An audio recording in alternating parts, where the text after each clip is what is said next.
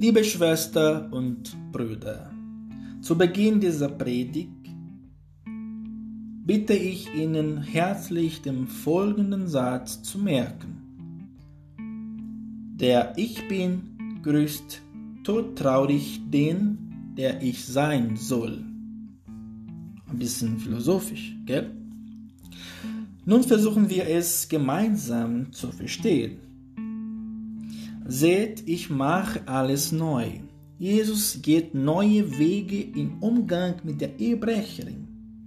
Dieser läuft nicht auf eine Verharmlosung der Sünden hinaus, sondern auf Barmherzigkeit. Da niemand ohne Sünde ist, sind wir alle auf Barmherzigkeit angewiesen. Merkt ihr es nicht? Seht, ich mache alles neu, haben wir in der ersten Lesung gehört.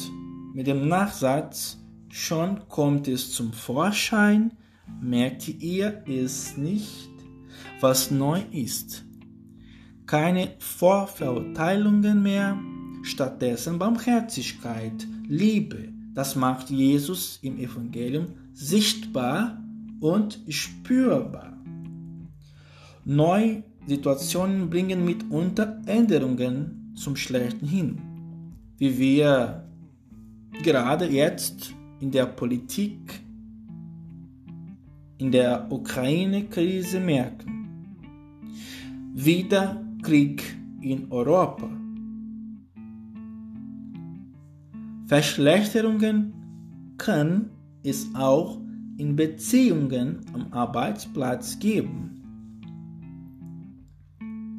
auch in wirtschaftlicher und sozialer Hinsicht.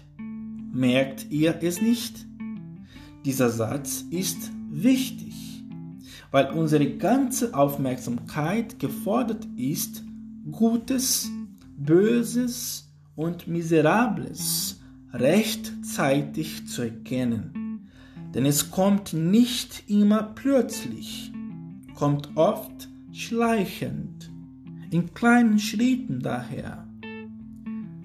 Liebe Bekannte, deren Ehe gescheitert ist, sagen oft, sagen uns oft, auf einmal war unsere gute Ehe, unsere Beziehung kaputt, tot gelaufen.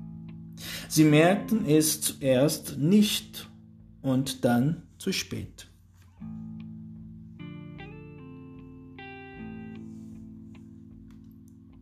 Hingegen sprechen ersten Lesung und Evangelium positiv Veränderungen an. Die erste Lesung spricht von einer neuen Ausrichtung auf Gott. Ein Neuanfang kommt zum Vorschein. Da ändert sich auch manches im Verhalten innerhalb eines so großen Zeitabstandes. Wir schleppen ständig unsere biograf biografische Vergangenheit mit herum, auch bei zeitlicher Veränderung, und laufen dabei Gefahr, gute Chancen zu wenig oder überhaupt nicht wahrzunehmen. Daher ein weiterer Hinweis. Denkt nicht mehr an das, was war. Denn Altes kann Gottes neue Wege blockieren. Hoffnungswege. Ja, wer will sein Volk aus der Gefangenschaft in Babylon befreien, so wie er es auch aus der Knechtschaft Ägyptens befreit hat. Krieg, Gewalt, Unterdrückung, Leid, Traumatisieren machen Neuanfängen schwer. Die Menschen sind mutlos. Gegenwärtig trifft das Menschen in Syrien, in der Ukraine, überall dort, wo immer wieder Kriegensherde entflammen. Wie soll man da wieder herauskommen aus den Wüsten und Verwüstungen des Lebens, wo alles chaotisch und richtungslos ist? Es gibt aber immer wieder Hoffnungswege, Straßen, Auswege, könnten wir sagen. Grundversorgung, Wasser steht für neues Leben. Wir sind alle getauft und von dem Heiligen Geist neu erfüllt. All das können wir aus der ersten Lesung, dem Buch Jesaja, entnehmen und das hat auch für uns Gültigkeit. Neues zeigt sich auch im Evangelium. Der Anfang dieser Perikope sieht ganz anders aus als die nachfolgende Handlung. Da gibt es nämlich eine Bruchstelle. Jesus begab sich von Ölberg in den Tempel, er setzte sich und lehrte das Volk. Jesus folgt im Text auch optisch ein neuer Absatz.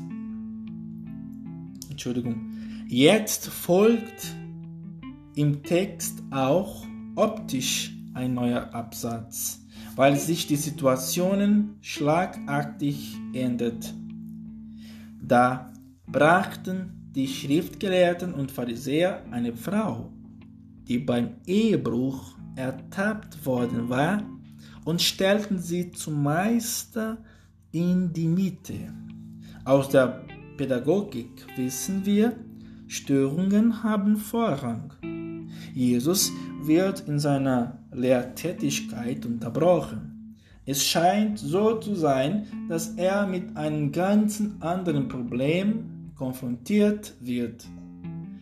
Ehebruch als Folge davon Todesstrafe durch Steinigung. Weg der Barmherzigkeit. Beim Ehebruch sieht auch das heutige Kirchenrecht schwere Sanktionen vor. Papst Franziskus versuchte das zu ändern. Gewaltiger Widerstand schlug ihm da entgegen. Auch Jesus stößt auf Widerstand. Die Pharisäer und Schriftgelehrten suchen nach Anklagepunkten, um auch Jesus zu Fall zu bringen, ihn zu töten. Das Evangelium ist ein Paradebeispiel einer gelungenen Seelsorge mit viel pastoraler Klugheit.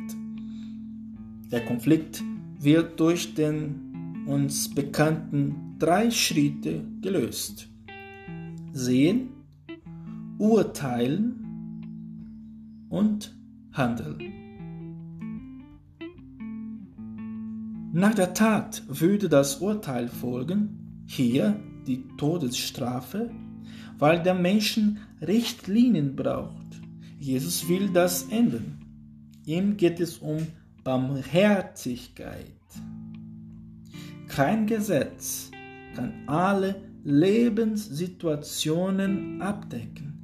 Daher gilt es einmal hinzuschauen, in welcher Lebenslage sich der betreffende Menschen befindet. Man kann annehmen, dass das Gespräch mit der Ehebrecherin im kleinen Rahmen stattgefunden hat. Kein verbales Abwaschen mit dem Kirchenrecht, aber auch nicht mit der Einstellung, ist ja nicht so schlimm, andere tun es auch vielleicht noch ärger. Jesus redet Klartext. Geh und sündige von jetzt an nicht mehr. Passt gut zum Jesaja-Text. Seht, ich mache alles neu. Seht, ich mache alles neu. Jesus entlarvt die Ankläger mit dem klassischen Evangeliumssatz. wer von euch ohne Sünde ist, der werfe den ersten Stein auf sie. Er leugnet nicht die Schuld der Ehebrecherin, sondern erteilt dem Pharisäer eine Lehre, sich nicht als Richter aufzuspielen und mit Steinen in der Hand ein Urteil zu fällen. Wir alle scheitern immer wieder in unserem Leben, jeder auf andere Weise. Jetzt kommen auf dem an Beginn angedeuteten Satz zurück.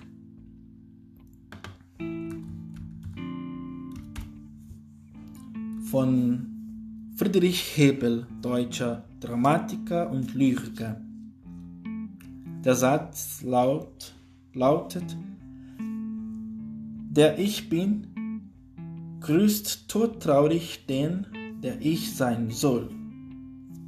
Ich wiederhole es, der Ich bin, grüßt todtraurig den, der ich sein soll.